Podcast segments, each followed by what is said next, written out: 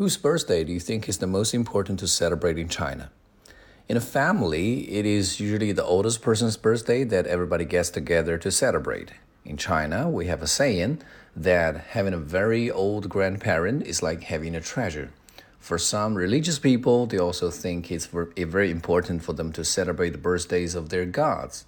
For example, Buddhists celebrate the birthdays of Shakyamuni and Guanshi And that is why on that very special day, a lot of people in my city would climb up to a very big mountain and uh, go to the temple there to uh, burn incense for their gods.